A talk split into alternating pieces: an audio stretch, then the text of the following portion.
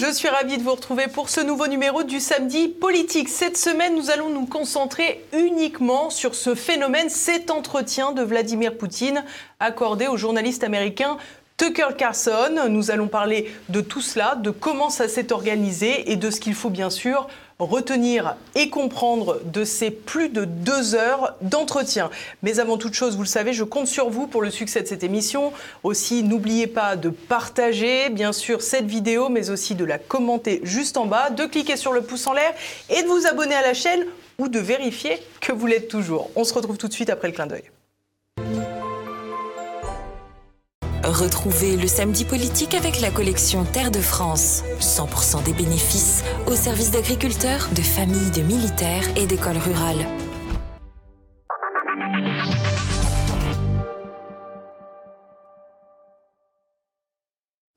Et à mes côtés aujourd'hui pour cette émission, François Martin. Bonjour, monsieur. Merci, beaucoup, d'être avec nous et d'avoir répondu à l'appel de TVL. Merci de m'avoir je vais prendre, bah, avec plaisir. je vais prendre quelques instants pour vous vous présenter. Vous êtes diplômé de l'ESSEC et fort d'un MBA à HEC. Vous êtes également auditeur de l'INEGI et de l'IHEDN. Vous avez on pourrait dire une double casquette, euh, pour ne pas dire triple, euh, triple ou mm. quadruple. Mm-hmm. Vous avez travaillé dans le commerce international pendant près de 40 ans, vous parlez six langues, euh, mais vous avez également une trajectoire de journaliste, d'essayiste, d'auteur, de géopolitologue, et vous avez fondé d'ailleurs plusieurs cercles de réflexion sur ce domaine, notamment euh, celui avec Paul-Marie Couteau, Le Cercle et. Euh, et vous avez publié plusieurs ouvrages, mais je, ne donnerai le nom que du dernier, publié chez Jean-Cyril Godefroy, L'Ukraine, un basculement du monde. Et cet ouvrage est bien entendu, chers amis, disponible sur le site de TVL, sur tvl.fr à la rubrique boutique. Alors François euh, Martin, d'abord, euh, merci d'avoir regardé cet entretien, euh, puisque pour parler en toute transparence, nous sommes vendredi matin. Aussi, il a été diffusé il n'y a que quelques heures. J'ai passé un petit bout de la nuit, oui. voilà. Peut-être commençons avec Tucker Carlson, ce fameux journaliste américain qui a été viré, ou du moins dont le départ a été négocié avec Fox News. qui est Tucker Carlson? Alors écoutez, bon, c'est un des journalistes vedettes, mais euh, moi, ce qui m'a frappé, surtout par rapport à lui, alors, on dit qu'il est proche de Trump, je ne sais pas, je ne sais pas s'il était en service commandé plus ou moins, ça m'aurait semblé maladroit de la part de Trump dans les circonstances actuelles, donc je ne pense pas que ce soit le cas. D'un autre côté, Trump n'a pas dû lui dire n'y va pas. Euh, d'abord parce que c'était pas son rôle, et ensuite parce que je pense que ça rentre dans la philosophie de Trump que de de casser les barrières et de renouer les, relations euh, avec la Russie. Mais surtout, ce qui était absolument frappant, c'était les réactions euh, euh, outrées de l'Occident global. il ne faut pas qu'il y aille. On va lui fermer les portes de l'Europe, etc., etc. Enfin, je sais pas, mais moi, si j'étais dans un camp et que euh, j'avais entre guillemets un espion qui aille essayer de lire dans la tête de mon adversaire pour savoir ce qu'il pense, ce qu'il veut, etc., j'applaudirais des deux mains au fait qu'il y aille et surtout qu'il le fasse de façon ouverte. Je veux dire, ça traduit de notre part, de la part de notre système médiatique et de la part de nos élites, euh, une vision absolument défensive des choses. On ne veut pas connaître son adversaire, on ne veut rien savoir. C'est la meilleure façon de perdre une guerre. C'est ce qu'on est un peu en train de faire. C'est exactement ce qu'on est en train de faire. C'est tout à fait frappant. Euh, je vais raconter une petite histoire. Un, jour, il y a très longtemps, j'avais un ami qui m'avait dit euh, S'il n'en reste qu'un dans le réduit breton, je serai celui-là. J'ai trouvé que c'était la phrase la plus tragique qu'on m'avait jamais dite. Parce que moi, je m'appelle François Xavier, mon saint patron, c'est Saint François Xavier, le gars qui est au Moluques, en train de mourir, et qui se demande comment il va pouvoir faire pour aller au Japon, pour aller convertir les Japonais. Voilà. Ça, c'est la vision, entre la vision positive de celui qui, qui veut connaître, qui veut sans départir de son patriotisme ou de son identité, mhm. et celui qui dit je veux pas, je veux pas, je veux pas savoir, je veux pas qui savoir qui est en face, etc. Et on, je trouve qu'on est exactement dans ce, cadre-là, et c'est un signe euh, de décadence en fait. Et alors, ce qui est très surprenant, c'est que Tucker Carlson a dit que cet entretien, ce projet d'entretien avec Vladimir Poutine remontait à longtemps. Et d'ailleurs, selon lui, il a été espionné par les services américains et ça a d'ailleurs fait, euh, j'allais dire, capoter euh, les premières, euh, les premières tentatives d'entretien de Vladimir Poutine. Oui, oui, semble-t-il. Enfin, je ne connais pas les, les, arcanes, mais je suis absolument pas étonné. mais si, si vous voulez, dans ce cadre-là, euh, il y a, euh, bon, on sait très bien que l'Europe est dans une phase de, vassalisation profonde vis-à-vis des États-Unis, mais si vous voulez, on n'a pas le droit de confondre, surtout les élites, l'analyse d'une part et la propagande de l'autre. Qu'un pays se serve de la propagande, et surtout en cas de guerre, dans la propagande de guerre, ça peut se comprendre. Mais vous n'avez pas le droit euh, que si vous pensez que votre adversaire a une, que vous êtes en faiblesse dans tel ou tel domaine, de ne pas le dire parce que la propagande vous l'interdit. Hmm. Quand vous faites ça, euh, vous êtes en danger. Et aujourd'hui, il est clair que la, propagande américaine s'appuie énormément sur l'Europe. On pourra d'ailleurs en reparler après parce que les, signes actuels sont, à mon avis, euh, manifestes à cause du fait que l'Ukraine est en train de, de perdre la guerre. Euh, on peut le dire tout de suite d'ailleurs. Vous avez deux façons d'envisager les choses. La première, c'est de se dire, comme l'OTAN ne peut pas nous protéger, euh, sortons de l'OTAN ou dégageons-nous de l'OTAN. La, deuxième, c'est comme ce qui dit la même chose au départ, comme la Russie est, est en train de gagner, jamais nous n'avons autant eu besoin de l'OTAN qu'aujourd'hui. Donc, on est dans une phase très claire d'hystérisation de l'Europe Poutine est à nos portes, etc. Euh, question à laquelle Poutine répond à un moment donné. Absolument. Il dit, mais qu'est-ce que vous voulez que j'aille faire euh, euh, dans les pays baltes Enfin, qu'est-ce que, qu'est-ce que ça lui apporterait hmm. aujourd'hui où il a tout son pays à développer, y compris l'Ukraine d'ailleurs, ou la partie de l'Ukraine qui va, qui va annexer? Pourquoi est-ce qu'il irait créer les conditions d'une guerre mondiale avec la Pologne euh, Donc on est dans un système d'hystérisation totale, euh, piloté par les Américains, et je trouve que cette, euh, la façon dont on a envisagé cette le fait d'essayer d'interdire à Carlson et puis en fait le fait ensuite de le, de le dénigrer comme on fait est, tout à fait typique de cette stratégie mise en œuvre de façon volontaire euh, hmm. par euh, l'Amérique. Alors ce qui est quand même assez incroyable, c'est que c'est un entretien de chef d'État, de tout temps euh, ça a eu lieu ah et ça a quand même fait réagir les instances européennes. Je vous propose de regarder tout de suite le porte-parole de la Commission européenne. Oui, oui. I can say beyond this that currently there are no discussions in the relevant EU bodies linked to this specific person, the name you mentioned, the, the American person who is, who is in Moscow.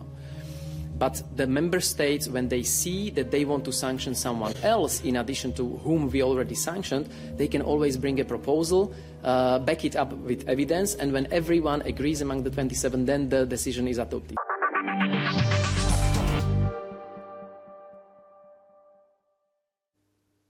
Alors, quelle est, euh, quelle est votre réaction C'est ahurissant d'entendre ça. On dit, ah, mais nous n'avons pas de discussion à propos de cette personne. On ne va même pas citer le, nom de mm. Carlson. Enfin, je veux dire, on est vraiment dans, dans ce que je disais tout à l'heure. Je ne veux pas savoir, je ne veux pas dire. Je veux, à la limite, je ne veux même, même pas savoir si cet événement a eu lieu. Enfin, c'est incroyable. Que la, simple réflexion euh, de se dire potentiellement qu'on pourrait sanctionner Tucker Carlson pour avoir été interrogé Vladimir Poutine, euh, je ne sache pas que les États-Unis sont en guerre ah ben, contre la Russie je ne sache pas non plus que l'Union européenne est en guerre. Ben, contre... on, ne cesse de le dire, de dire effectivement qu'on n'est pas en guerre. Donc là, il y a une contradiction totale dans notre dans notre système, quoi. Donc euh, ça veut bien dire que euh, on, est effectivement euh, dans, dans on ne on, peut, pas, on peut pas tenir euh, durablement euh, une stratégie qui est celle-là, qui est une stratégie de diabolisation de la Russie. D'ailleurs, j'explique dans la première partie de mon livre que une des raisons, je pense, un des cadeaux principaux qu'on a fait à Vladimir Poutine, c'est la diabolisation non seulement de lui, mais de la, des Russes en général, Dostoïevski, etc., etc., parce que on a resserré la population autour de, Poutine, et lui est rentré dans ce conflit avec 130 000 soldats, c'est-à-dire très peu, quand on sait que Hitler a envahi la Pologne avec un million et demi de soldats, alors que la Pologne est deux fois plus petite que, euh, l'Ukraine. Euh, Et, là, il rentre avec 120 000 ou 130 000 soldats. Pourquoi? D'une part, parce que il veut montrer qu'il pousse quelques, il est prudent, donc il pousse quelques pions en disant on va voir ce qui va se passer. Il dit je vais montrer aux contreparties que je veux pas euh, annexer l'Ukraine, mais ce que je veux, c'est remettre en route un processus de Minsk 3. Donc, voilà. Et le troisième, c'est, je suis pas sûr d'avoir ma population derrière moi pour un conflit de, longue durée et de, haute intensité. Et un conflit fratricide en plus. En plus fratricide. Donc, ça veut dire, je suis pas sûr. Et mmh. nous, on répond à ça au lieu d'essayer de dédramatiser au contraire le conflit, ce qui aurait été intelligent pour essayer de, susciter des critiques internes à travers des relais euh, contre Poutine de l'intérieur. On dit mais Poutine est méchant, les Russes sont hmm. méchants, les écrivains sont méchants, euh, ils sont tous méchants. Oui, la patrie du diable quoi. Donc, donc en fait, le Graal dont avait besoin Poutine pour transformer cette opération de politique étrangère en une opération de politique interne, c'est-à-dire de défense de la patrie, on lui a amené ça sur un plateau en disant vas-y, sers-toi. Alors François Martin, je vous propose à présent euh, d'aller sur le fond de cet entretien et aussi sur la forme. Euh, peut-être pour commencer quelque chose qui saute aux yeux, déjà la durée de cet entretien, 2h05, euh, posé très rapidement comme une conversation, voire même presque un cours pour commencer cet entretien d'histoire de Vladimir Poutine donné à, à, Tucker Carlson. Vladimir Poutine remonte à 862. C'est ça un temps, j'allais dire, que les États-Unis auraient bien du mal à commenter en ce qui concerne leur propre histoire, bien entendu, et c'est bien sûr pour cette raison que Vladimir Poutine le fait. Bien sûr, euh, il ne le fait pas que pour ça, mais d'abord... Rappelons euh, aussi, peut-être, si je peux me permettre, que Vladimir Poutine a connu euh, Clinton, Bush, les deux mandats d'Obama, Trump, Biden, du côté français, Chirac, Sarkozy, Hollande, Macron, puisqu'il est en poste depuis 2000, on a l'impression que la Russie est la patrie du temps long. Oui, oui, absolument absolument, Alors d'abord, il faut dire qu'il est très malin, parce qu'il ne veut pas rentrer dans un espèce de punching ball, donc il lui dit au début, est-ce que vous voulez une conversation sérieuse ou vous voulez un talk show? Alors l'autre, évidemment, dit une conversation. Bon, ben à ce moment-là, asseyez-vous, restez tranquille, je vais vous faire un cours. Donc, il se pose en professeur, donc il le met dans son, dans son système. Voilà, déjà. Donc, il a parfaitement compris comment fonctionne le système occidental et il rentre pas dedans. C'est ce qu'il avait déjà fait, hein, juste, euh, juste après l'entrée des troupes russes en Ukraine, il avait déjà euh, expliqué l'histoire de l'Ukraine, de l'Union soviétique, etc. C'est quelque chose de très important pour lui. Voilà. Et, et il se pose euh, comme un dirigeant à l'ancienne, c'est-à-dire qu'il connaît parfaitement l'histoire, les peuples, les relations, les Hongrois, les rapports entre les Polonais, etc. Nos, rois devaient être de même nature. Ils devaient connaître parfaitement, euh, en plus, les, populations locales, les, régions, euh, etc. le système diplomatique de leurs adversaires, qui étaient leurs cousins d'ailleurs. Donc, on est vraiment dans un dirigeant, avec un dirigeant à l'ancienne comme De Gaulle en fait, euh, ou comme Hassan II, ou des gens comme ça, avec une culture énorme. Et la différence par rapport à nos, nos propres dirigeants est tout à fait euh, euh, manifeste. Mais l'autre point, c'est celui que vous évoquez, c'est-à-dire, il ne rentre absolument pas, alors qu'il sait qu'elle va être vue par des dizaines de millions de personnes, il ne rentre absolument pas dans le jeu médiatique qui consiste à... Ça l'intéresse pas. Lui, il a une vision, et il développe sa vision et il passe 30 minutes à ça. Et ça, c'est ce que vous dites, c'est-à-dire, euh, moi, dans mes, voyages en Afrique, les Africains ont l'habitude de dire, vous, vous avez la montre, mais nous, nous avons le temps. Et, il a le temps. Il a le temps pour faire sa guerre, il a le temps pour expliquer, il a le temps, il a la distance. Euh, entre Moscou et Vladivostok, il y a 9h30 d'avion. 9h30 d'avion si je peux me permettre, cette parenthèse que vous venez de faire avec le continent africain, elle est très importante aussi pour expliquer les relations qui se dégradent entre l'Occident et l'Afrique et les relations qui s'améliorent entre la Russie et l'Afrique. Bien sûr, mais bien sûr, tout à fait, tout à fait. Tout, tout en disant que, moi qui connais très bien l'Afrique, je suis né au Congo, j'ai vécu au Sénégal, au Maroc, après j'ai travaillé 40 ans et dans mes dix dernières années de travail, j'ai fait 44 voyages au Nigeria, pour dire que si je, connais bien ce pays. Il n'y a pas d'animosité vis-à-vis de la France, euh, euh, vis-à-vis des Africains. Ce qu'ils n'aiment pas, c'est la politique que nous menons aujourd'hui, la politique de nos gouvernements actuellement, qui essayent de les convertir, euh, en gros, ils, essayent d'en faire des, des, ou des wokistes ou bien des... eux sont conservateurs, si vous voulez, et, ils veulent le rester et ils sont comme ça. Donc c'est ça qui leur pose problème, mais fondamentalement on n'a pas, ils n'ont pas de. Moi, j'ai jamais eu euh, en 40 ans euh, une remarque d'un seul Africain qui me disait vous les Français, etc. C'est donc c'est nous qui avons changé, je dirais. Hmm. C'est nous, c'est nous qui sommes devenus. Euh, comment ça s'appelle Progressistes, en fait. C'est nous qui sommes devenus progressistes. Hmm. Voilà, c'est ça le problème. et c'est un des problèmes de la fracture culturelle. C'est peut-être le principal problème de la fracture culturelle. Dans le choc des mondes, quelque part. Voilà, hmm. entre Nord et Sud, c'est ça. On a le sentiment aussi que dans, ce, dans cette rétrospective historique que fait Vladimir Poutine, il revient aussi évidemment à la question presque centrale, j'allais dire, de la question ukrainienne, c'est l'OTAN. Euh, et il revient donc à cette, euh, cette notion d'expansion euh, et d'extension de, l'OTAN à ses bah portes. Oui. oui, bien sûr. Alors, il, Carson prend l'air un peu étonné. Alors je ne comprends pas comment Carson peut être étonné, parce qu'en en fait la, la, séquence est absolument limpide, euh, et, il dit euh, qu'au début, donc, il veut, il veut une architecture de sécurité, et qu'en réponse, euh, les, les, Américains bombardent la Serbie, ce qui a été le choc initial. Et puis ensuite, il y a toute cette série-là. Et en fait, la ligne rouge est franchie en 2008 au sommet de l'OTAN de, euh, c'est quoi? C'est Bucarest, c'est le sommet de Bucarest, euh, où on dit ben, la prochaine étape, alors qu'il avait dit précédemment, six mois avant, je crois, euh, la Géorgie et, et l'Ukraine non. Et en 2008, on dit ben, la prochaine étape, c'est la Géorgie et, et l'Ukraine. Et six mois après, ça se passe en janvier ou février, et en juillet, la Géorgie attaque l'Ossétie du Sud. C'est pas l'Ossétie qui a attaqué, hmm. c'est Saakashvili qui, a, qui attaque. Et lui, il répond, et 40 kilomètres avant d'arriver à Tbilissi, euh, il, repart. Hmm. Donc, euh, en fait, d'abord, c'est pas Sarko euh, qui a provoqué ça. C'est Sarko a fait un peu de je dirais, de, cinéma autour de ça. Alors, je ne dis pas qu'il a été totalement inutile, mais moi, je suis persuadé que Poutine n'avait pas plus besoin d'aller à Tbilissi hmm. que d'aller à Kiev. Il n'allait pas se faire prendre euh, euh, à, prendre la ville, être hmm. obligé de la gérer, etc. Visiblement, il n'a aucune intention de se vietnamiser, ni dans un cas ni dans l'autre. Voilà, hmm. c'est ça que je dirais.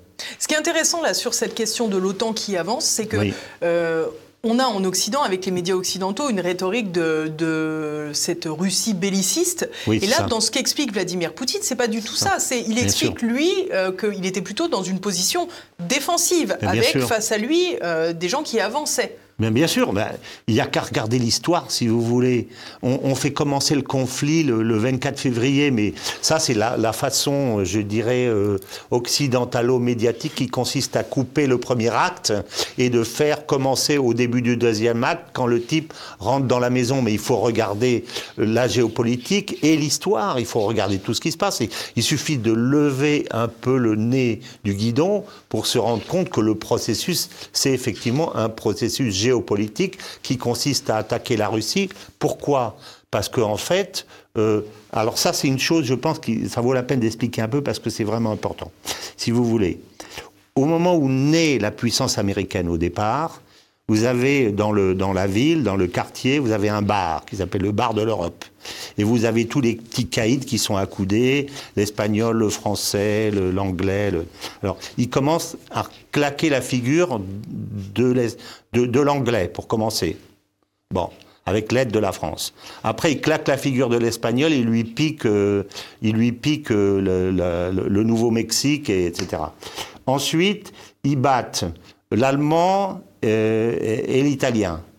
Euh, donc, euh, pour eux, c'est quelle, quelle, vision ils ont de l'Europe depuis le début. Or, l'Europe, c'est le cœur, je dirais, culturel, économique, traditionnel, historique du monde, hmm. au, départ.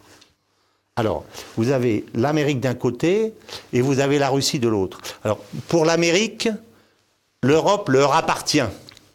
Et pour les Russes, ils appartiennent à l'Europe. Donc, cette, euh, euh, je dirais, cette, euh, c'est presque Rome et, et, Carthage, si vous voulez. Il y a l'Europe au milieu. Il est impossible que cette rivalité ne se termine pas par la disparition de l'un des deux empires, à mon avis. Et ça, Poutine ne le dit pas, et je pense qu'il a essayé, je pense qu'il n'est pas assez bête pour ne pas avoir compris cette espèce de, d'incompatibilité, d'incompatibilité fondamentale. Mais lui, son jeu, c'est d'essayer de se rapprocher de l'Ouest. Euh. mais si vous voulez, pour moi, je l'explique dans mon livre, je pense qu'on a eu le tort de considérer que la Deuxième Guerre mondiale s'arrêtait euh, en 1945. En fait, pour moi, la Deuxième Guerre mondiale s'arrête en 91. Parce que le véritable ennemi des Américains, euh, c'est c'est pas euh, c'est pas l'Allemagne, c'est la Russie. Parce que la Russie a la profondeur de champ, elle a une idéologie absolument toxique par rapport au libéralisme qui est le marxisme, elle a elle a la profondeur de champ politique, euh, euh, géographique, elle a toutes les ressources possibles et imaginables. Donc si vous voulez, c'est la Russie qu'il faut faire tomber. Et au moment où la Russie tombe, enfin où le système soviétique tombe, à ce moment-là, il faut, mais impérativement, recréer sous une autre forme ou d'une autre un rideau de fer, parce que sinon, la Russie, qui est redevenue présentable, se mettra avec l'Allemagne, la France, etc., et fera pièce aux États-Unis et mangera le morceau que les États-Unis considèrent depuis presque leur création comme leur appartenant. Hmm. Donc, il faut. La troisième guerre mondiale, elle commence en 91, au moment où finit la deuxième. Et la meilleure preuve de ça, c'est que il y, a, il y a quelques années, il y a eu un ou deux ans, il y a eu un article d'un un conseiller de, Poutine qui s'appelle Glaziev, Sergei Glaziev, euh, qui est celui qui avait monté le système euh, des, des 5 R, vous savez, de, des, euh, des, monnaies, les cinq monnaies, les roupies, etc., mm. les 5 R. Bon. et, Glaziev a écrit un, un, livre il y a 15 ans disant la troisième guerre mondiale aura lieu et les États-Unis la perdront. Ça veut dire quoi? Ça veut dire que dans l'esprit de tous les intellectuels russes, la Troisième Guerre mondiale, sous une forme qui peut être militaire ou non, mais, est inévitable pour cette raison même que je viens d'expliquer. Eux le savent, mais nous, on ne le sait pas, parce qu'on ne veut pas le savoir, parce qu'on vit enfermé dans notre système et qu'on ne veut surtout pas regarder à la fenêtre pour savoir qu'est-ce que veulent et qu'est-ce que disent et qu'est-ce que pensent les gens d'en face. C'est hmm. ça le problème. Mais eux le savent. Et aujourd'hui, on est dedans. Hmm. Mais euh, si on ne comprend pas cette double rivalité avec l'Europe au milieu, on ne peut pas comprendre ça. Et ça, ça ne s'arrêtera pas. Bien sûr. Ça peut prendre des formes moins belliqueuses, mais ça ne s'arrêtera pas. C'est pour ça aussi que je pense, on anticipe un peu, que en fait, il n'y aura pas de paix. Il ne peut pas y avoir de paix. Non pas parce que les Russes ne le veulent pas, mais parce que les Américains ne le veulent pas. Parce que la notion du rideau de fer hmm. tombe, si c'est ça. Hmm. C'est pas possible. On reviendra sur les, discussions de paix un petit peu plus tard, si vous voulez bien. Euh, j'aimerais revenir sur un petit euh, détail qui n'est pas un détail, c'est que Vladimir Poutine parle des États-Unis, parle évidemment de l'Europe. À aucun moment la France n'est évoquée, sinon euh, dans l'irrespect euh, finalement des, accords de Minsk. Et euh, il y a toutefois un point qui m'a particulièrement interpellé dans tout mm-hmm. cet entretien, c'est la discrétion que Vladimir Poutine, qui il joue d'ailleurs un petit peu avec cette discrétion en expliquant à mm-hmm. Tucker Carlson des, des, anecdotes de ses rencontres avec les dirigeants politiques, mm-hmm. mais il refuse de retranscrire les propos de ses homologues. Et évidemment, ça fait écho à une séquence euh, que l'on a bien connue en France avec Emmanuel Macron. Je vous propose de la regarder rapidement. ça. Ce ne sont pas les séparatistes qui vont faire les propositions sur les lois ukrainiennes. Значит, смотри, мы с тобой, видимо, совсем по-разному это все понимаем. Значит, я уже тебе говорил, когда мы лично встречались, указывал и читал даже пункт 9, 11, 12 Минских соглашений. Je ne sais pas où ton juriste a appris le droit, moi je regarde juste les textes et j'essaie de les appliquer.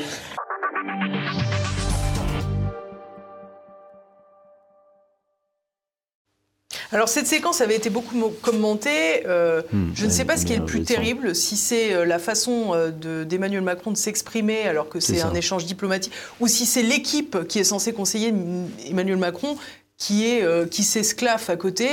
on a l'impression qu'on vit quand même chez les bisounours. Non, non, mais cette séquence est absolument ahurissante. Elle me fait penser dans le genre immodestie et, et, incompétence à la séquence avec avec le président du Burkina Faso et l'histoire du, de la climatisation. de la climatisation. Enfin, je veux dire, euh, c'est inconcevable. Mais pour répondre à votre question, Poutine, lui, a une attitude qui est très responsable et il n'insulte jamais l'avenir.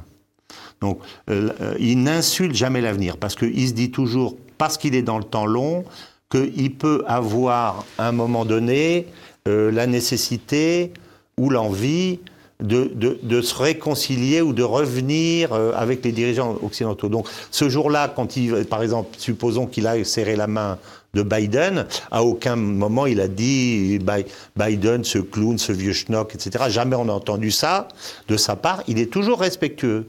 Donc, il n'insulte jamais l'avenir. Mm. Et c'est la différence avec euh, nous. Euh, et là encore, on est dans le temps long que vous disiez tout à l'heure. Nous, on est dans le temps court. Alors, si on peut faire une petite blague pour s'attirer quelques voix, euh, quelques, quelques semaines, alors on, va. nous, on est dans, le, dans la médiatisation permanente, si vous voulez. Mm. c'est pas de la politique. Dans la communication, quoi. Oui, c'est ça, c'est ça. C'est pas de la politique. Vous avez évoqué euh, il y a quelques minutes euh, cette question des négociations de paix euh, qui, on l'a bien compris, selon vous, n'auront pas lieu. J'aimerais qu'on revienne sur une séquence toute particulière dans l'entretien de, Vladimir Poutine avec Tucker Carlson où il évoque des discussions de paix au tout début, après l'entrée des troupes russes en Ukraine. on l'écoute tout de suite. But the British persuaded us and we refused this. Where is Mr. Johnson now? and the war continues? That's a good question. Where do you think he is and why did he do that? Hell knows. I don't understand it myself. There was a general starting point.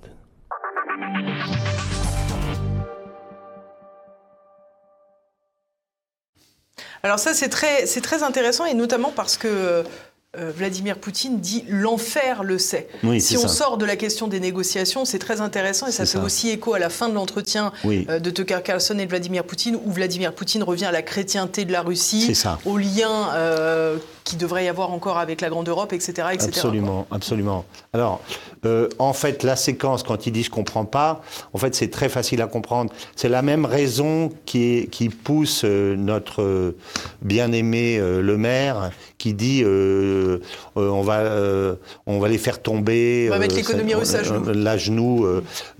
nous, nous les connaissions tellement mal et nous les connaissons tellement mal et, c'est là où je reviens à cette différence entre l'analyse et la propagande. On est tellement mangé par la propagande et, tellement peu enclin à la véritable analyse que on a pu penser que ce pays-là, qui avait des ressources énormes en face de la, de la Chine, plus on savait les efforts qu'ils avaient fait pour s'adapter après les sanctions de 2014, etc., allait tomber comme la Grèce en, en quelques semaines, quoi. Donc, euh, donc euh, c'est pour ça que, que Boris Johnson est, venu euh, au moment où les discussions d'Istanbul étaient arrivées à un point définitif, puisque Poutine avait approuvé le document. Et le représentant ukrainien aussi. Et le représentant ukrainien aussi. Quand même incroyable. Donc on était d'accord. Et, Les deux belligérants étaient d'accord. Voilà, voilà. Et, en fait, si c'est ça qui se passe, je reviens à l'objectif stratégique, l'objectif stratégique américain qui consiste à affaiblir ou à détruire la Russie dans le cadre de leurs euh, problèmes géopolitiques par rapport à la Russie, n'est pas rempli. Donc il faut que la guerre ait lieu, il faut, à défaut que la Russie tombe, qu'elle s'affaiblisse durablement, euh, c'est ça qui doit se passer. Mais donc, comment les donc Boris Johnson, je termine Pardon, juste. Excusez-moi. Boris Johnson arrive et lui dit T'inquiète pas, ils vont tomber. Et on va t'aider. Et je pense que c'est à ça qu'il faut attribuer en partie euh, l'immense aptitude de Zelensky à maximaliser euh, toujours son propos, ses besoins, etc. En fait, il y a, il y a une grande animosité vis-à-vis de ses partenaires de l'Ouest, euh, dont ils pensent qu'ils l'ont laissé tomber, en fait, ils l'ont manipulé. En fait, ils lui ont empêché de faire la paix et après voilà, ils et après ils lui ont dit t'inquiète pas, t'inquiète pas, on donnera mm. ce qu'il faut. Et en fait, euh, il n'a pas ce qu'il faut. Alors peut-être que lui ne fait pas non plus ce qu'il faut pour gagner la guerre et peut-être qu'elle n'était pas gagnable. À mon avis, elle n'était pas gagnable parce que vous faites pas la guerre avec des, des, des équipements de briques et de broc, etc., etc. Mais si vous voulez, euh, au départ euh, je pense qu'on lui a dit T'inquiète pas, euh, ça va le faire. Et après, maintenant, on lui dit bah, Écoute, ça le fait plus. Alors, lui, il a du mal. Je pense que l'os, qu'il a, il a deux os qui sont, ont du mal à avaler. L'un, c'est l'armée russe. Et l'autre, c'est le soutien des Occidentaux. Mais celui qui lui fait le plus mal, à mon avis, c'est le soutien des Occidentaux. Voilà. Hmm. Alors, on, Tucker Carlson euh, explique et demande à Vladimir Poutine à un moment euh, s'il est toujours enclin aux négociations euh, de paix avec, avec l'Ukraine, mais il lui dit finalement si vous négociez la paix, ce ne sera pas avec Volodymyr Zelensky, ce qui est quand même quelque chose de très fort. Je me souviens. mais c'est avec Joe Biden. Et alors Vladimir Poutine répond d'une façon très originale. Je vous propose qu'on le revoie. Oui. I cannot remember when I talked to him. I do not remember. We can look it up. You don't remember? No. Why? Do I have to remember everything? I have my own things to do.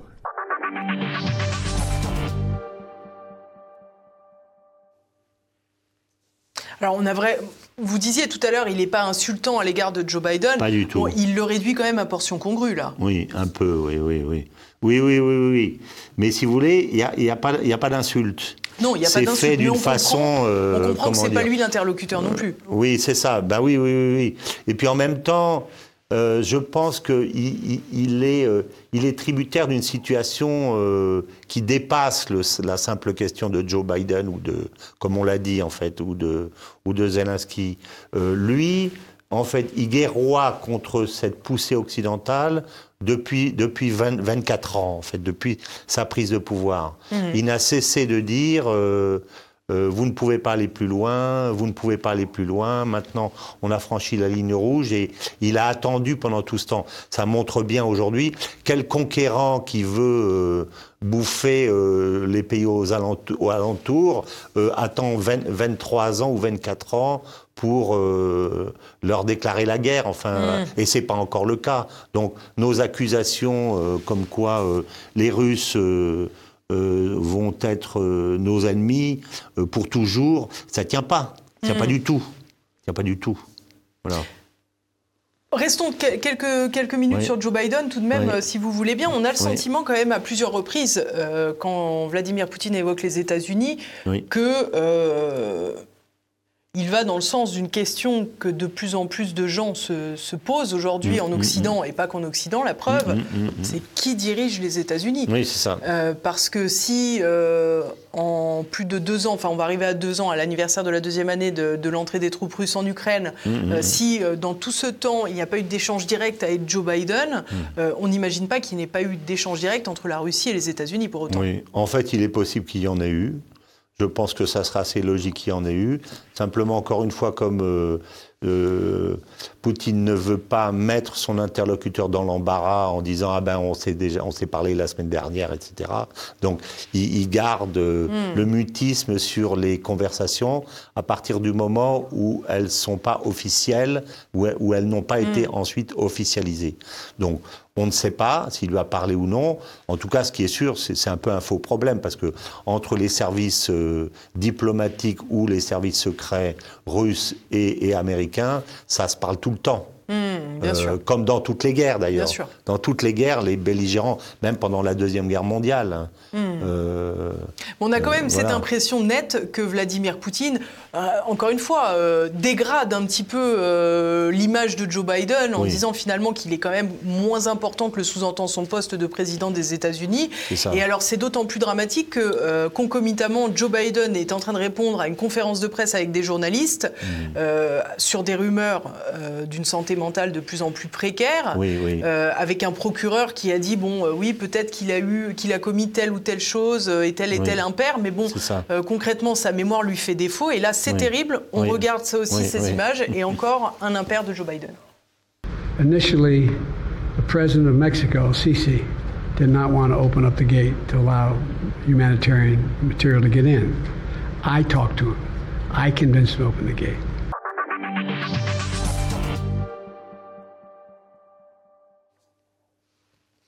Donc là, ça devient quand même très très problématique. On a un Joe Biden qui explique qu'il a parlé au président égyptien. euh, Al-Sisi, sauf qu'au lieu de dire l'Égypte, il dit le Mexique. Euh, il y a quelques jours, quand il voulait parler d'Emmanuel Macron, il avait parlé de Mitterrand. Oui, oui, oui. oui, Ça devient très difficile. Oui, oui, ben, ça l'était déjà. Il n'y a, que nous. Euh, on aurait eu le dixième de ça de la part de Poutine. tous les médias occidentaux auraient fait des gordes chaudes depuis depuis deux ans en disant mais il est, il est fou, il est gâteux, il est ci, il est ça, etc. Euh, et là, euh, on a l'air de faire comme si euh, le type qui, qui tombe dans les escaliers en descendant de son avion, qui ne sait pas par où il faut descendre de l'estrade, etc., que alors que c'est le président de la plus puissante nation du monde, comme si c'était finalement, sinon normal, du moins acceptable. Hmm.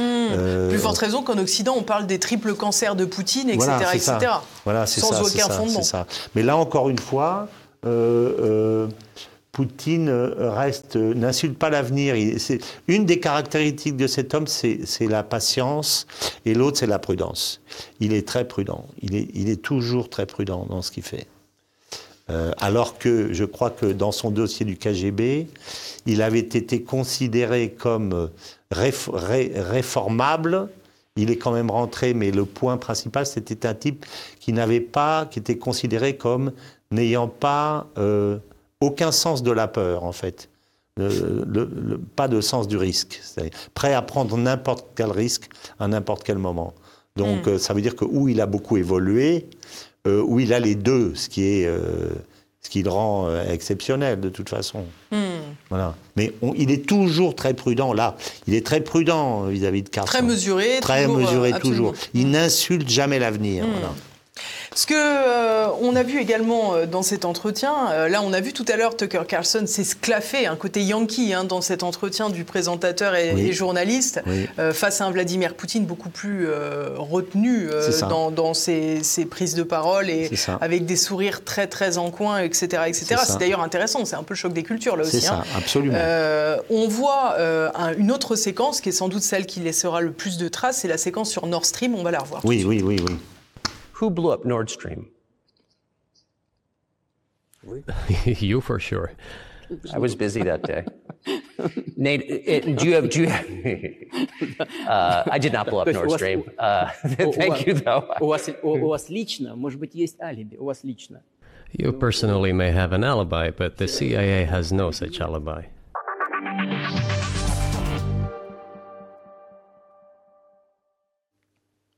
Alors, on disait tout à l'heure qu'il parlait peu de Joe Biden en tant que dirigeant euh, avec qui on pouvait s'entretenir. En revanche, il parle de la CIA à plusieurs reprises, et notamment pour le sabotage de. Oui, bien sûr, bien sûr. Mais si vous voulez, alors là, il faut revenir à la base. Euh, cette région de la Baltique est l'une des plus surveillées au monde, si ce n'est la plus surveillée au monde. Donc vous avez des capteurs à tous les endroits, à toutes les profondeurs. Donc il n'y a pas un poisson qui peut traverser euh, sans qu'il soit repéré quelque part. Donc, qui peut penser que qui que ce soit d'autre que les Américains ou quelqu'un qui le fait pour le compte des Américains euh, puisse faire ce, sabotage euh, sans que on soit au courant? Euh, c'est pas possible. Dans l'entretien, Poutine il dit euh, euh, il, y a deux, il y a deux points en fait qui doivent se conjuguer l'intérêt de détruire Nord Stream et la capacité à le faire. Voilà, et exactement. Pour ces deux points, il n'y a pas grand monde bah qui peut se porter bien Sûr. En plus, si vous regardez le timing, je crois, il y a deux points importants. C'est que je pense, de mémoire, le, Nord Stream éclate la veille ou le lendemain du jour de l'inauguration du pipeline euh, Norvège-Pologne. Voilà. Et au moment hmm. où ça explose, euh, un, homme politique polonais, qui est un député, je crois, euh, qui dit Thank you America. Et après, le, tweet est, enlevé. Donc, ça fait aucun doute. Et l'autre chose qui est intéressante à remarquer, c'est que dans son entretien, dans son article euh, le, journaliste américain qui a levé le... Seymour Hersh. Seymour mhm. dit, me semble-t-il, que la conception de, du, du, dossier, enfin du dossier, elle date de juin 2021. C'est-à-dire bien avant la guerre. la guerre, c'est février 2022. Mais Joe Biden avait dit qu'il ne laisserait pas hein, de toute façon fonctionner dans ce Oui, absolument. Mais si vous voulez, si c'est conçu à partir de juin 2021, la conception est faite à, ce moment-là, ça veut dire qu'en fait, la véritable personne qu'il faut punir, c'est pas les Russes, ce sont les, ce, sont les Allemands. C'est les États-Unis poursuivent dans cette euh, guerre deux objectifs contradictoires, comme ils l'ont fait pendant la deuxième guerre mondiale, confère euh, le livre d'Éric Branca, euh, l'ami américain, mhm. où en même temps ils négocient euh, ils, se servent des Russes ou ils s'allient aux Russes pour battre les, les, nazis, et en même temps ils négocient avec les nazis pour essayer de retourner les nazis pour aller combattre les Russes. Ils font ça, donc ils poursuivent les deux en même temps. Ils, ils financent l'OAS et le FLN en même temps. Euh, ils financent le chat et Khomeini en même temps. Et là, ils poursuivent deux objectifs en parallèle. L'un, c'est de battre la Russie, ou de moins, d'affaiblir la Russie, parce que je pense qu'ils savent qu'ils ne peuvent pas la battre militairement, puisque euh, si vous battez militairement un pays qui est le premier pays nucléaire au monde, euh, vous êtes en danger. Donc vous ne pouvez pas le faire. Donc c'est aussi pour ça qu'ils ont joué avec Zelensky pour lui donner suffisamment pour ne pas perdre, mais jamais suffisamment pour gagner, parce que c'est trop dangereux. Par contre, on peut affaiblir, c'est ce qu'il pensait, économiquement, etc., etc., etc. Mais si vous voulez, et l'autre objectif, c'est de manger l'Europe. Et, et, je me suis demandé, faut commencer par l'Allemagne. voilà, en commençant par l'Allemagne. Lequel des deux était prioritaire en fait? Alors, je dis que ils ont deux proies, mais il y en a une qui se défend et l'autre qui ne se défend pas. Laquelle vont-ils manger Et laquelle sont-ils en train de manger? C'est celle qui ne se défend pas. Bien sûr. Donc euh, on, est, on est en plein dans ce, dans ce truc-là.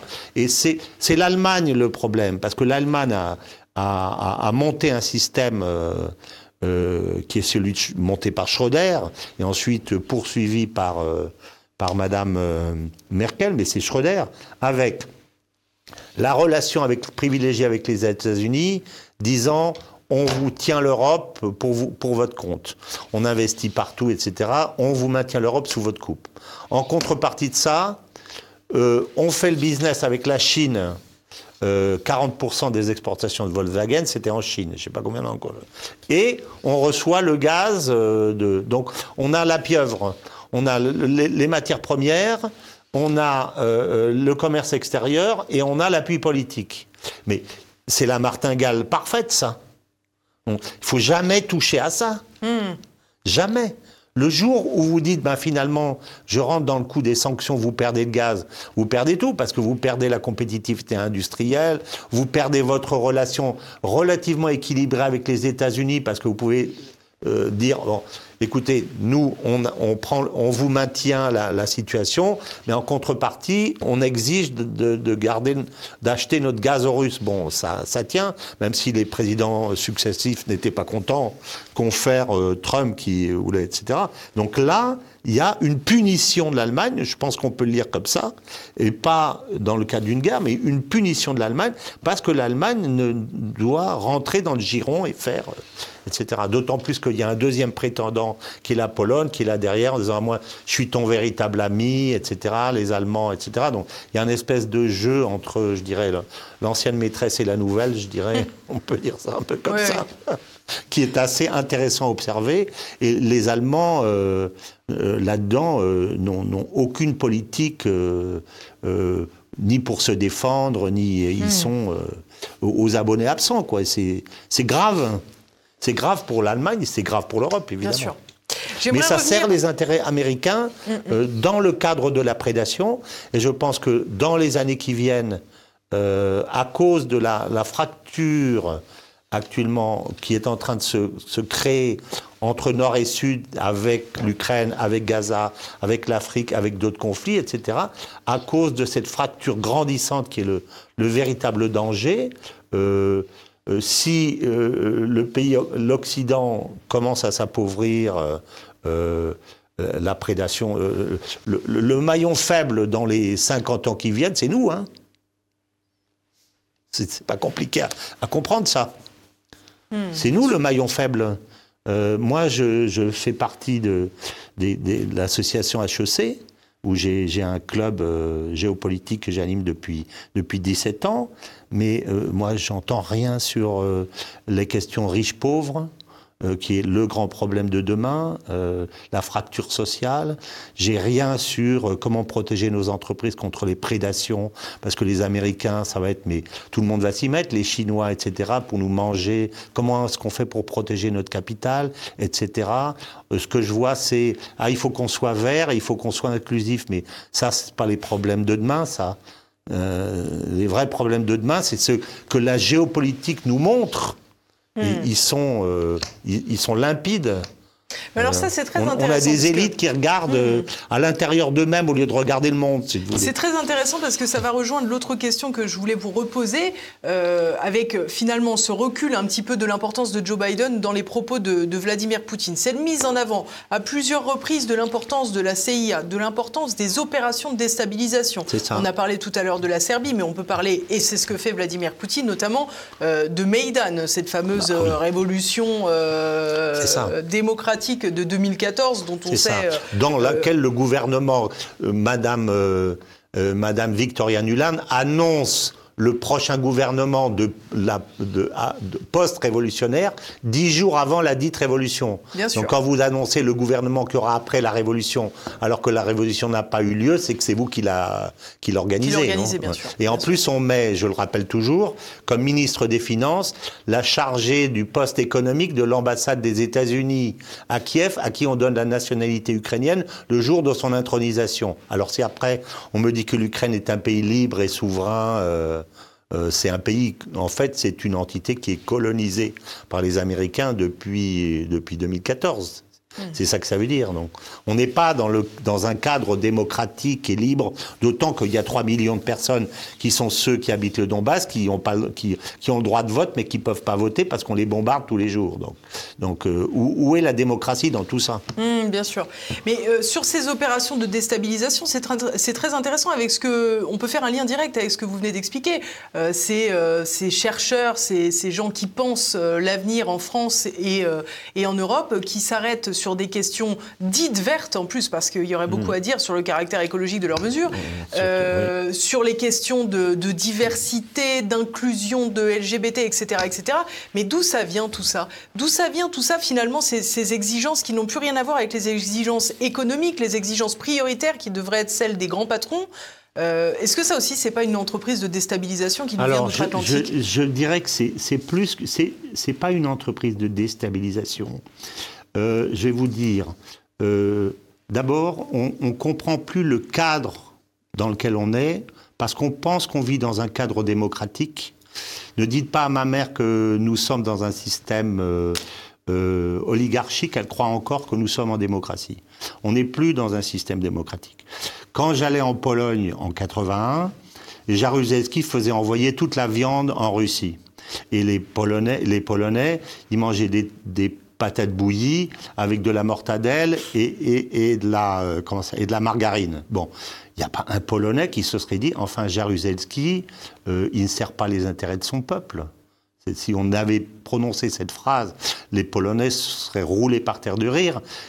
Jaruzelski, ne, c'est pas ça qu'il y avait dans sa tête. C'est comment est-ce que je fais pour me maintenir dans le système oligarchique de ceux qui m'ont placé là où je suis. Ben, Macron aujourd'hui et les dirigeants européens, visiblement, ils pensent comme ça en fait. La démocratie est un alibi, mais on a bien vu que on, on, invalide ceux dont on n'a pas besoin, on pousse ceux dont on a besoin, on met toute la presse au service d'eux, etc. Donc ils ne raisonnent pas euh, en disant mais de quoi mon peuple a-t-il besoin? Ils se disent de quoi que dois-je faire pour me faire adouber par les Américains, par la Commission mm. Quel est mon agenda personnel demain? Est-ce que je veux être président de l'Europe ou de la Commission, etc., ou de telle grande entité, etc. On n'est pas du tout dans un système euh, de ce type, de type démocratique. Alors que nous, on raisonne encore comme ça parce que notre histoire est celle-là. Mais on a changé de paradigme et on s'en est pas aperçu. Hmm. Or, nous, sommes, nous, nous, nous, vivons tous les syndromes du système oligarchique et, plutocratique. Mais nous ne le voyons pas. Il faut euh, ouvrir les yeux. Euh, où est la parole politique? Quand vous avez un chef et que vous avez un système politique, vous avez une parole politique. Aujourd'hui, vous n'avez pas une parole politique, vous avez une, parole euh, avec une, une expression, je dirais, dogmatique, vous voyez Ça, c'est pas une parole politique, mm. c'est une, une parole dogmatique. C'est pas pareil, vous voyez euh, on pourrait multiplier les, critiques de la, de, la, société. Ce que l'on disait sur les élites euh, qui regardent à l'intérieur d'elles-mêmes, et, et, je rejoins ce que vous disiez, je pense que ces injonctions sont celles à euh, sauver la planète, scrogneux, etc., etc., ce sont le même genre de mantra que ce qu'on entendait à l'époque dans les pays de l'Est, où ils disaient Ah oui, mais l'avenir radieux du socialisme, etc. C'est une façon de, gérer l'entre-soi dans un système où on est de plus en plus seul face, euh, face au peuple. Hmm. Euh, les gens qui n'arrivent pas à, fermer, à finir leur mois, ils se disent pas euh, comment est-ce que je vais sauver la planète dans 100 ans? Ils se disent attends comment je vais faire pour éduquer mes enfants? Mmh. Comment euh, ils se demandent pas si c'est inclusif ou pas inclusif Si si on a pourquoi est-ce qu'on fait pas une une manifestation des des des, euh, des fiertés euh, gays euh, dans leur mm. village. Euh, c'est pas ça leur préoccupation. Donc, ce sont des préoccupations qui sont typiquement élitistes et bourgeoises en fait, et qui sont maintenues pour essayer de maintenir une certaine forme de cohésion à part, dans un système qui ne fonctionne plus. Mm. je, je, reprends Guy Louis en disant ça. Hein. C'est ce que pense Guy Louis. Hein. Bien sûr. Voilà. On, on, voit dans cet entretien que Donald Trump est évoqué une fois. Vladimir Poutine dit qu'il entretenait des bonnes relations avec lui euh, pas forcément politiques, mais qu'ils avaient des capacités à s'entendre et à, discuter, à l'instar de Bush euh, Junior, d'ailleurs, c'est assez surprenant. hein, euh, Même Bush fils, puisqu'on ne peut pas dire que Bush était très isolationniste, euh, contrairement à Donald Trump. Est-ce que on est dans une année électorale américaine mm, avec mm. un bilan que Vladimir Poutine n'a pas oublié de rappeler, un mm. bilan américain catastrophique avec une crise migratoire, une crise financière. Je me souviens de la séquence. Carlson est là et Carlson. Bah, on va on, va la regarder rapidement. You have issues on the border, issues with migration, issues with the national debt, more than $33 trillion. You have nothing better to do, so you should fight in Ukraine? Wouldn't it be better to negotiate with Russia?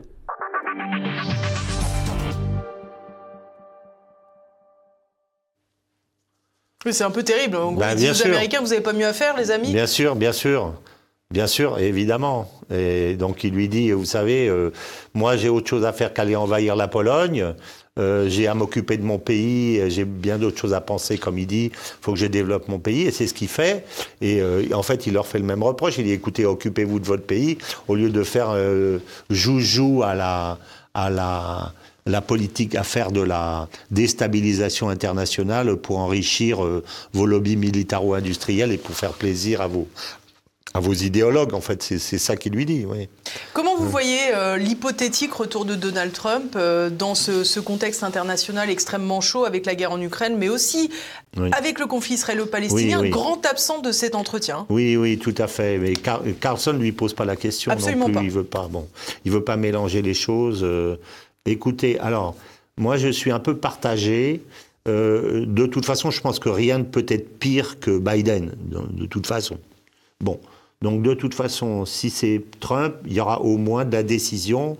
Et quand Trump euh, dit qu'il fera la paix en 24 heures, euh, je le crois possible. Euh, je pense qu'il n'a pas pu faire ce qu'il voulait faire, ni par rapport à l'État profond, ni par rapport à une politique de réconciliation avec la Russie, parce qu'on lui a collé dans les pattes cette histoire de de Russie. Euh, de collusion, euh, Voilà, de mm. collusion avec la Russie, dont finalement, euh, qui n'existait pas. Donc en fait, son premier mandat, il a eu les mains un peu liées par ça. Donc Trump, c'est un homme, ça a été dit souvent, c'est un homme de, de, deal. Il aime bien faire des deals. C'est en fait un type assez pacifique. Donc il va aller le voir, il dit bon, alors maintenant c'est quoi la situation? Alors entre autres, euh, entre autres points, euh, moi je pense que une des raisons pour lesquelles euh, Poutine est, si prudent et il s'engage pas, c'est que de toute façon il veut Kramatorsk et Odessa. Il dit je veux, je veux dénazifier parce qu'il veut pas dire moi euh, je serai tranquille quand j'aurai mangé la bande de terre jusqu'à Odessa et que quand je vous aurai fermé l'accès à la mer Noire. voilà, donc à ce moment-là, on parlera plus de, de démilitarisation de l'Ukraine parce que l'Ukraine sera démilitarisée de fait. Et en plus à ce moment-là, si les Polonais et les Hongrois veulent leur petit bout qui leur appartient, qui, qui le prennent. En gros, il le dit pas, mais c'est ça bah, qui c'est ça qui fait comprendre. Donc euh, donc euh, voilà. Euh, Mais vous pensez que vous pensez que le retour de, Trump pourrait transformer tout? Non. Euh, je pense qu'il y aura un deal assez facile avec. il, partira du fait de la situation présente. Il dira bon, maintenant, de deux choses l'une, où c'est la guerre. Il y a trois solutions. C'est ou la guerre. Il y en a quatre c'est ou la guerre mondiale, euh, ou la paix.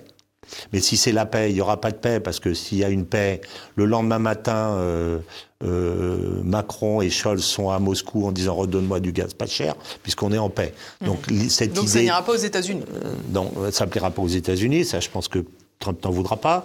Donc on aura une situation à la coréenne. Ça, c'est la troisième. Et elle, peut être de deux sortes.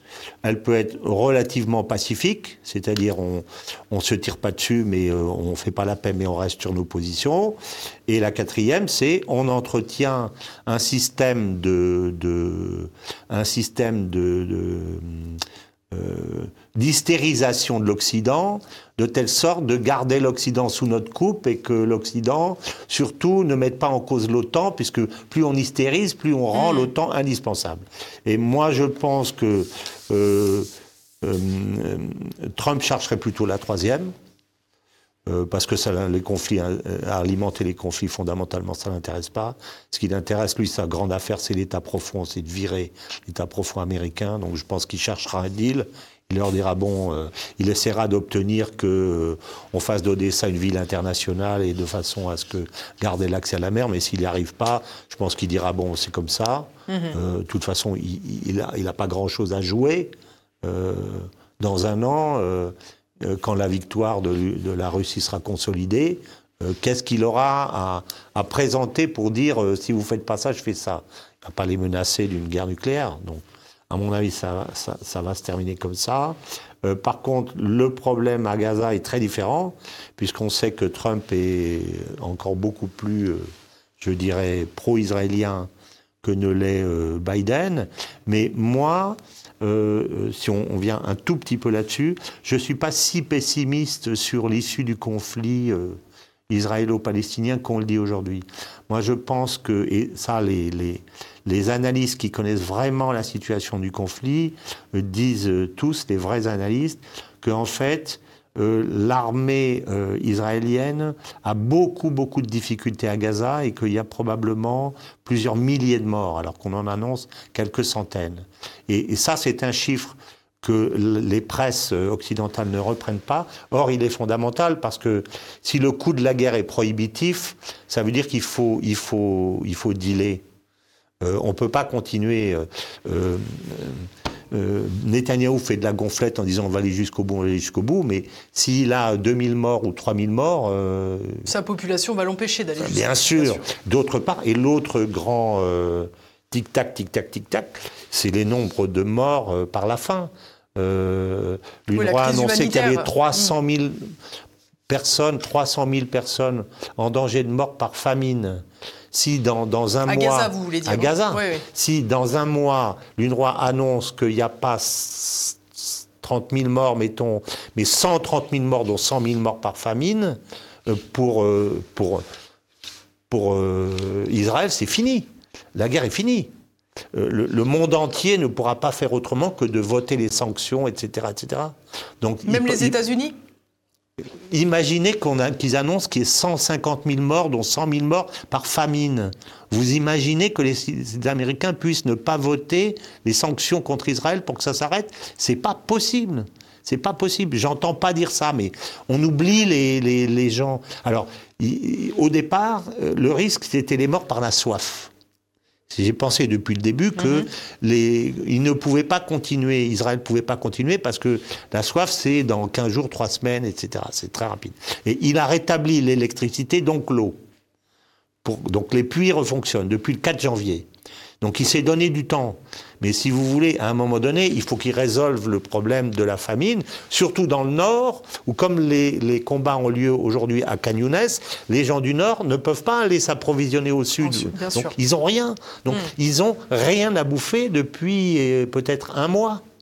Donc hmm. ça, c'est une situation qui est intenable à terme. C'est aussi pour ça que je pense que quelque part, Israël va avoir intérêt, contrairement à ce qu'il dit, à avoir... Euh, euh, une vraie, euh, un vrai cessez-le-feu, ne serait-ce que pour qu'on puisse réapprovisionner les gens qui ont rien à manger. Mmh.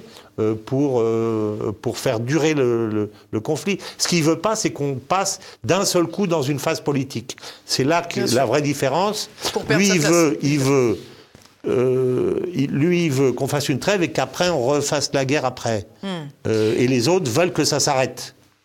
J'aimerais fermer cette parenthèse, François Martin, parce que malheureusement, il faudrait ouvrir une autre, euh, émission pour, euh, pour le conflit israélo-palestinien. Mais bon, c'est vrai qu'il faut en apporter un peu. Alors, pour répondre à, votre question sur Trump, là-dedans, euh, où en sera le conflit au moment où Trump arrivera au pouvoir? S'il arrive au pouvoir. S'il arrive au pouvoir, je pense qu'il y, y, a quand même toutes les chances je pense que comme c'est quand même un type réaliste, il a essayé de faire les accords d'Abraham euh, sans tenir compte des Palestiniens et la, la bombe palestinienne lui a explosé à la figure. Mais maintenant qu'elle est là, il dira bon ben euh, maintenant donnez-leur leur place et puis euh, n'en parlons plus. Il va, il va pas on reviendra pas en arrière, sauf si euh, les Israéliens attrapent euh, Yahya Sinoir et les, libèrent les otages dans les, hmm. dans les deux semaines qui viennent, mais j'y crois pas, si vous voulez. Hmm. Et sinon, euh, qu'est-ce que vous voulez qu'ils fassent? Il faudra bien qu'ils prennent la situation telle qu'elle est, d'autant que ses partenaires saoudiens et les autres ont dit maintenant, nous, pour nous, c'est les deux États ou rien. Hmm. Donc ils ont pris position. Et Ben Salman a pris position il y a deux jours de façon extrêmement ferme en disant c'est les deux États ou rien. Donc, hmm. alors qu'il était resté sur une très très euh, prudente réserve jusqu'ici, lui aussi pour ne pas insulter l'avenir, ce qui, qui prouve que c'est un bon dirigeant. Il s'est pas précipité en disant vive la Palestine, etc. il est resté là. Mais maintenant qu'il se positionne, il dit maintenant c'est les deux États. Donc vous faites comme vous voulez, mais il faut arriver, il faut arriver là. Donc je pense que euh, Trump sera obligé de prendre en compte la situation internationale euh, telle, qu'elle s'est exprimée, la structure de sortie de crise. La crise n'est pas finie, mais la structure de sortie de crise, elle est, claire. Hein. Voilà. Je vous remercie beaucoup, François Martin, d'avoir apporté vos lumières pour décrypter cet entretien et décrypter un peu ce grand échiquier euh, qu'est le monde. Merci à tous de nous avoir suivis. Je vous rappelle, hein, si vous souhaitez faire l'acquisition du livre de François Martin, L'Ukraine, un basculement du monde, publié aux éditions Jean-Cyril Godefroy, c'est possible. Vous pouvez aller sur la boutique de TVL sur TVL en attendant, n'oubliez pas, chers amis, que je compte toujours sur vous pour le succès de cette émission et pour euh, une audience toujours plus importante. Alors, n'oubliez pas de partager ce contenu, de laisser vos commentaires auxquels je réponds systématiquement. N'oubliez pas de cliquer sur le pouce en l'air pour améliorer le référencement et bien sûr de vous abonner si ce n'est pas déjà fait. Chers amis, passez une bonne fin de semaine. Je vous donne rendez-vous la semaine prochaine pour un nouveau numéro du Samedi Politique. Et, merci beaucoup. Merci à vous, monsieur. merci. À la semaine prochaine.